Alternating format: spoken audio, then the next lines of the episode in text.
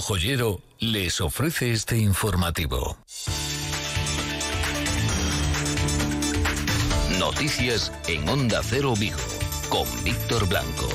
Hola, ¿qué tal? Muy buenas tardes. Pues los gallegos y también en otras comunidades que se ha comenzado ya a poner la vacuna, la segunda dosis a los menores de 60 años que fueron vacunados en la primera dosis con AstraZeneca, a pesar de que el gobierno aconseja en esa segunda vacunación optar por Pfizer, la mayoría, la inmensa mayoría, no están haciendo caso al gobierno central, sí están haciendo caso a las recomendaciones de la Agencia Europea del Medicamento, de la Organización Mundial de la Salud y de científicos como los que entrevistábamos eh, aquí, como el doctor Martinón, que apuestan por segunda dosis de AstraZeneca, por continuar con la misma vacuna. Y esto es lo que están haciendo mayoritariamente en comunidades como Murcia, que ya han empezado, en comunidades como Galicia, en Ourense han comenzado ya con esta segunda dosis e incluso en las llamadas telefónicas que ha realizado en estos últimos días la Junta de Galicia para saber por qué vacuna iba a optar cada una de las personas que tiene que ser vacunada con esa segunda dosis,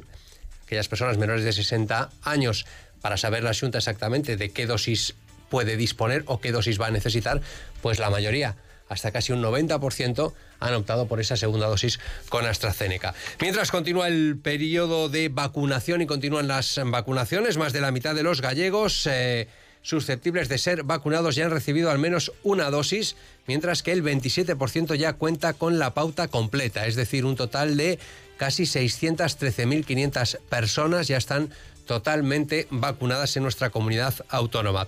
Hasta la fecha han recibido al menos una dosis 1.077.875 gallegos mayores de 50 años, lo que supone, como les decía, casi el 85% de las susceptibles de vacunarse a partir de esa edad, de los mayores de 50 años, que son los prioritarios en general con respecto a la COVID-19. Vamos con el pronóstico del tiempo. Augasa, la Mazda de Vigo, le ofrece el tiempo. Ana Laje, ¿qué tal? Muy buenas tardes. Hola, ¿qué tal? Buenas tardes. ¿Desaparecerán estas nubes que tenemos hasta ahora?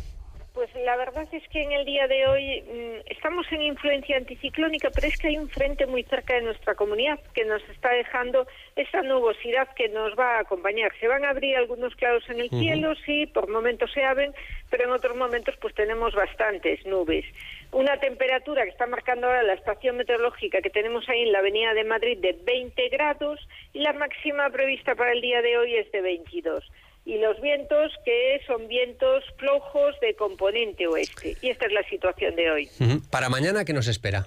Pues para mañana nos espera un día de cielos con alternancia de nubes y claros y temperaturas eh, similares a los valores de hoy. Para esta noche una mínima prevista de 12 grados, para mañana una máxima sobre los 23, un poquito más alta que la de hoy. Y los vientos, vientos que soplan mañana también muy flojos de dirección variable. Ana, ¿y nos puedes adelantar algo de cara al fin de semana? Por el fin de semana lo que hay que decir es que continúa la influencia anticiclónica sobre Galicia, eh, continúa entrando una masa de aire cálido desde África, con lo cual incluso tendremos ascenso de temperaturas y mm, la circulación del nordeste se intensifica. No obstante, ahí en la zona de Rías Baixas no se va a notar mucho. Hmm. Perfecto, muy bien, Ana. Pues muchas gracias un día más por atendernos en directo. Muy bien, gracias y hasta pronto.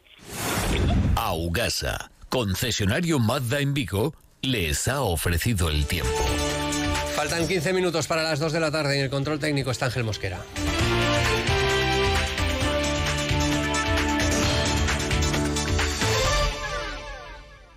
Soy quien mejor me conoce. Soy quien mejor puede hablar de mí. Mi estilo lo decido yo. ¿Qué anillo ponerme? ¿Qué pulsera llevar? ¿Qué pendiente me sienta mejor en cada momento? Soy tierna, soy fuerte, soy decidida. Soy quien quiero ser. Y Roberto Joyero es para mí. Roberto Joyero, en Velázquez Moreno 3234, Vigo. Y nuestro catálogo disponible en robertojoyero.com. Las conservas de Bonito del Norte de Palacio de Oriente son saludables y equilibradas por naturaleza, ricas en ácidos grasos y fuente de minerales. Mejillones de las rías gallegas. Conservas Palacio de Oriente. Maestros conserveros desde 1873.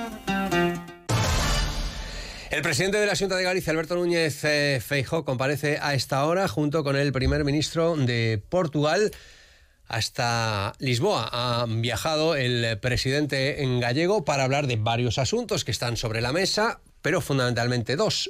Los fondos Next Generation y la posibilidad de colaboración de Portugal y de Galicia para obtener esos eh, fondos y para unar también esfuerzos de cara a los eh, proyectos que se puedan llevar a cabo y también para hablar de la alta velocidad, del tren de alta velocidad. Ya les contamos aquí en Onda Cero que hace varias semanas que el gobierno de Portugués con declaraciones tanto del primer ministro como del propio ministro de Infraestructuras Luso, apuestan por el AVE Lisboa-Oporto y Oporto-Vigo en lugar del eh, Oporto, en lugar del Lisboa-Madrid que es lo que pretendía en su momento también el gobierno español, el gobierno de Pedro Sánchez. ¿Esto qué significa?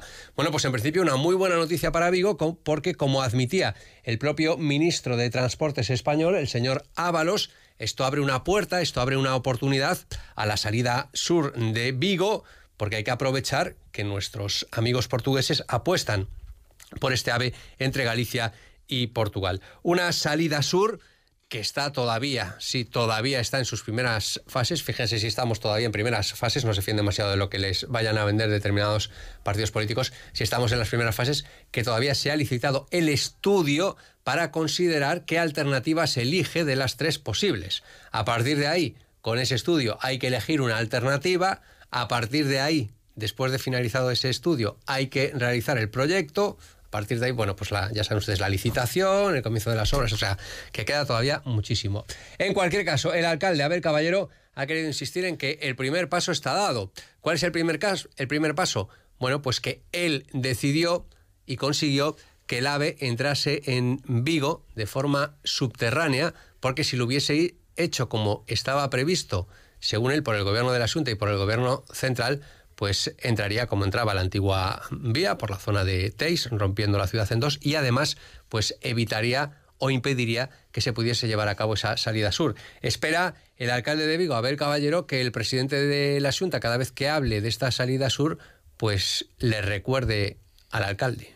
Hay salida sur y lo quiero recordar hoy especialmente porque yo conseguí que el tren entrara bajo cota en la ciudad de Vigo. Si yo no llego a actuar en el momento que llegué a la alcaldía, la propuesta del un poco antes consejero de, de fomento y de transportes, que era el señor Feijó, metía el tren en zanja y nunca jamás podría haber salida sur. Por eso yo quiero que el señor Feijó, cada vez que hable de la salida sur, reconozca que se debe a la actuación del alcalde de Vigo hace 12 años. El alcalde de Vigo que viaja a Madrid, ¿para qué? Pues para recoger un eh, premio al más importante proyecto de regeneración urbana de España, un eh, premio que se le da a la ciudad de Vigo y también a DIF por toda la reforma y la construcción de la nueva estación, precisamente de la alta velocidad, con los nuevos accesos, con los nuevos ascensores, con la reordenación de toda esa plaza de la estación, especialmente satisfecho y orgulloso marchaba el alcalde esta mañana hacia la capital de España. Yo, voy con una cierta emoción a recoger este premio porque, porque son muchos años de pelea para conseguir esto que, que hoy nos premia. Ya es una realidad en la construcción, ¿verdad? Pero fueron 12 años, 12 años de pelea durísima para conseguir toda esta renovación de esta zona de la ciudad. Muchas veces con incomprensión de alguna administración, con el bloqueo activo de alguna administración y al final le fuimos torciendo el pulso. Lo que bien acaba, bien está, pero la memoria permanece. Pero estamos haciendo una inmensa y maravillosa transformación de una parte vital de la ciudad de Vigo. Bueno, pues el alcalde de Vigo, que como les digo, esta tarde recogerá ese premio, nueva estación de tren, nueva estación de autobuses, ¿qué se va a hacer con la antigua? Bueno, pues la Junta de Galicia presentó ya hace varios meses un eh, proyecto que consiste en crear ahí un centro intergeneracional. Dice que desde hace seis meses está esperando la respuesta del Ayuntamiento de Vigo para ver si integra este proyecto en el Plan General de Ordenación Municipal y que no tiene respuesta. Lo cierto es que parece que el ayuntamiento apuesta más por en ese lugar establecer una gran zona verde, además de utilizarla como eh, lugar para mejorar todo ese nudo de conexiones que hay ahí entre la propia ciudad, la avenida de Madrid. Bueno, en definitiva, apuesta más por una gran zona verde y por un nudo de comunicaciones que por lo que apuesta la Junta de Galicia, que aún así ha dicho hoy la consellera Etel Vázquez que está a la espera de la respuesta del Concello. E por iso en Vigo temos un proxecto de centro interxeracional de referencia onde eh, se prevé unha nova escola infantil, onde se prevé un centro de maiores, tamén un centro para mozos, locais de ensayo, tamén entidades sociais e culturais, por lo tanto un espacio público que é pioneiro eh, en Galicia e que compasina ese uso social necesario en Vigo xunto con zonas verdes. Estamos a falar dun proxecto que compasina zona verde con esos usos sociais eh, necesarios eh, en vigor, polo tanto un gran proxecto que precisa da colaboración de todas as administracións. Eh, xa fai seis meses que na Xunta de Galicia alegou eh, este asunto eh, ao plan xeral de ordenación municipal do Concello de Vigo eh, que non temos resposta e agardamos que a resposta pois esa positiva e fructífera para poder desenvolver ese proxecto eh... Con esta acción simbólica así a queremos chamar atención públicamente lo que está acontecendo aquí en Barreras y en Seral lo que está acontecendo el sector naval. En este momento, como podéis comprobar, o esteleiro está paralizado. Coebrima en Santander. Ocupación simbólica del astillero Barreras por parte de la CIGA. Esa non volva máis. Non hai ninguna garantía de que volva trabajo a estas gradas. El viernes 12 de marzo, el viernes 12 de marzo, es decir, hace ya varios meses, en este mismo informativo les contábamos que partía hacia Santander el buque Brima y que muy probablemente nunca más volveríamos a verlo. Ahora los sindicatos parece que reconocen que esto va a ocurrir así. Esta gestión la actual dirección los propietarios de barreras.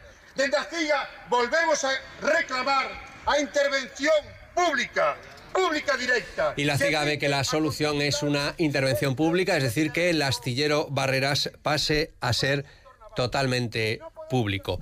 Datos de la pandemia, seguimos en una fase de estabilización en el área sanitaria de Vigo, incluso con un notable descenso en la ciudad de Vigo. Tenemos ahora mismo 109 casos por cada 100.000 habitantes a 14 días, que es prácticamente lo mismo que en la jornada de ayer, y tenemos 54 casos eh, de incidencia acumulada a siete días, lo cual supone un ligero descenso con lo que teníamos ayer. Desciende también el número de hospitalizados y el número de casos eh, activos. El número de hospitalizados, si sumamos eh, los que están en planta, son nueve menos y los que están en la UCI son nueve, dos menos que en la jornada de ayer y el número de casos activos son 38 menos.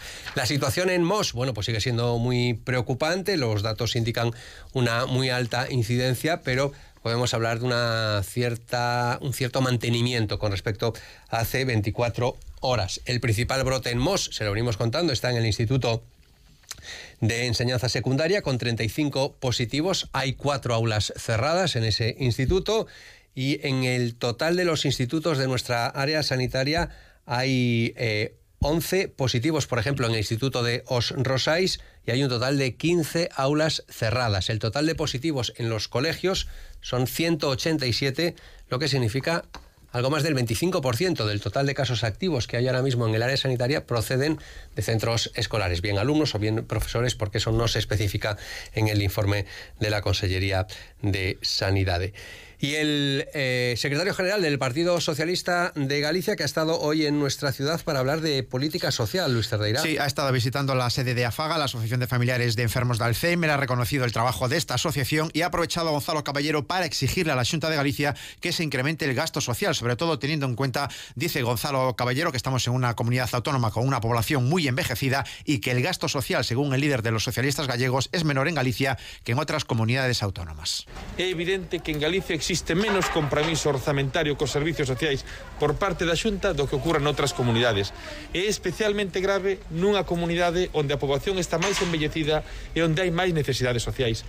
Temos que pedirlle a Feijó que rectifique na súa falla de compromiso coas políticas sociais que son dereitos E, polo tanto, eu quero instar a sociedade civil galega a que entenda que claro que a Xunta gasta en políticas sociais porque para iso pagamos os orzamentos, pero non fai o suficiente. Y comenzábamos este informativo hablándoles de vacunas. Bueno, pues mañana están convocadas 1.300 personas al IFEBI, 1.300 personas menores de 60 años para precisamente suministrarles la segunda dosis, que saben ustedes que pueden escoger entre AstraZeneca o Pfizer, y como les decimos, mayoritariamente han escogido AstraZeneca. Y también el sábado ya se retomará con más de 5.000 personas convocadas la vacunación de las personas que tienen entre 50 y 59 años, que es la franja de edad que se está vacunando ahora mismo. El Banco de Alimentos, que también eh, vuelve después de un año sin poder desarrollar con normalidad su actividad. Así es, vuelve a programar una nueva operación Kilo que vuelve a ser de carácter presencial en supermercados después del parón obligado por el COVID-19, aunque también será posible realizar donaciones de forma virtual. La recogida se celebrará este viernes y sábado en los supermercados Gadis de la provincia de Pontevedra, para lo que se contará con la ayuda de 300 voluntarios. Banco de Alimentos asegura que tras la pandemia de la COVID-19, el número de personas atendidas en nuestra provincia se ha incrementado en un 25%. Sí, nosotros la iniciativa es para tres meses, hasta el 3 de agosto. Tenemos intención, obviamente, pues el funcionamiento de la respuesta, tanto por parte de la ciudadanía. Esto es el bono comercio de la Junta de Galicia, la posibilidad de que usted, entrando en la página web de la Junta de Galicia, pueda recibir un bono, lo solicita ese bono y por cada compra mayor de 30 euros, de 30 o mayor, recibe 5 euros de descuento y por una compra de más de 60 euros recibe un descuento de 10 euros. Esto es lo que nos eh, contaba el director general de Comercio. Sí, nosotros la iniciativa es para tres meses, hasta el 3 de agosto. Tenemos intención, obviamente, pues el funcionamiento de la respuesta, tanto por parte de la ciudadanía como por parte de los comercios está siendo bastante buena. La verdad que los datos que nos estamos que, que tenemos a día de hoy encima de la mesa son que 115.000 gallegos han descargado el bono ya, los están utilizando se ha movilizado, se ha movilizado ya en, torno a 3 millones de euros en ventas, con lo cual pues bueno vemos que, el programa pues bueno pues sí que está teniendo calado y que sí que está funcionando bueno pues esos 10 millones de euros con los que se intenta de alguna forma favorecer el consumo en el comercio local en el pequeño comercio de las distintas eh, ciudades tiempo ya para la información del deporte Rubén Rey y no llegan buenas noticias hacia la enfermería del Real Club Celta porque la evolución de Rubén Blanco, lesionado el 7 de marzo, ligamento lateral interno, rodilla izquierda. Ha tenido un frenazo en esa recuperación o incluso una marcha atrás. Está el doctor García Cota sopesando incluso la posibilidad de intervenirlo quirúrgicamente y peligraría el comienzo de la próxima temporada para Rubén Blanco, de tal forma que el club ahora mismo busca portero en el mercado.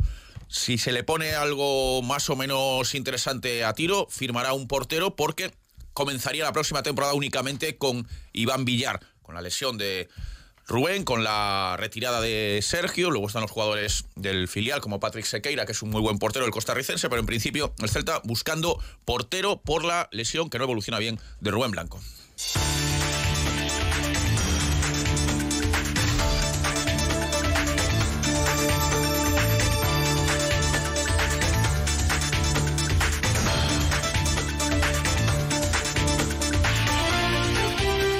Las 2 y 20 en el informativo regional les daremos eh, cuenta de esos eh, acuerdos que ha alcanzado el presidente de la Junta de Galicia o ha podido alcanzar el presidente de la Junta de Galicia con el primer ministro de Portugal. Los cielos, ya ven ustedes, con algunas nubes. Se esperaba que estuviesen más azules, pero ese frente que se ha acercado a nuestras eh, costas, como nos ha explicado Ana Laje, impide que los cielos estén totalmente limpios. En cualquier caso, las temperaturas hoy de nuevo superarán los 20 grados mañana más de lo mismo y el fin de semana también la tendencia será anticiclónica, es decir, que no se esperan precipitaciones y además las temperaturas serán bastante agradables, por encima de los 20 grados durante los próximos días. Llegan ya las noticias de España y del mundo. Muy buenas tardes.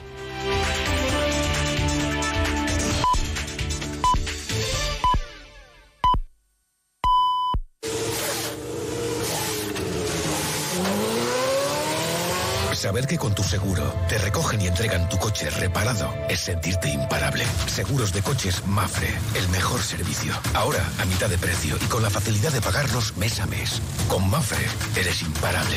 Consulte condiciones en mafre.es. Son las 2 de la tarde y la una en Canarias. Oída esta mañana la salida coral de varios ministros justificando la bonanza del indulto a los independentistas presos, no tiene pinta de que Pedro Sánchez vaya a recular, a pesar de que tiene práctica en ello. En este asunto, mantenella y no enmendalla, a pesar de ser el gobierno más débil de la democracia, con el informe en contra de la Fiscalía, Abogacía del Estado y el Supremo, y con crecientes voces críticas dentro de su partido.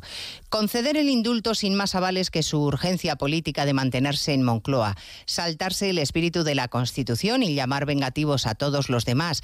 Y llegar a sugerir la reforma del delito de sedición es la forma más rápida que ha encontrado el presidente del Gobierno para cargarse no solo el Estado de Derecho, sino definitivamente al Partido Socialista.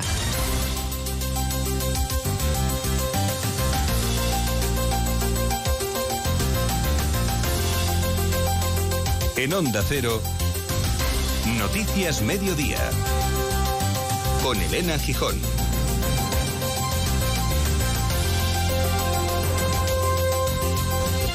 Buenas tardes. Malestar evidente en muchos miembros del Partido Socialista, tanto que lo dicen en público. Lo hacen expresidentes del gobierno como Felipe González, pero también varones en activo como García Paje. El castellano manchego ha subrayado que cuando las cosas son lo que parecen, sobran los argumentarios, Ignacio Jarillo. Pues en el peso el debate del indulto es cada día más intenso. Hoy en la línea oficial de Sánchez, su número 3 Ábalos se aferra a que los jueces no gobiernan. Y son informes que tiene que tener en consideración el gobierno, pero no condicionan. Pero luego está el presidente socialista manchego García Paje que le recuerda a su partido que gobierna gracias precisamente a una moción de censura basada en una sentencia judicial. Y esa decisión judicial comportó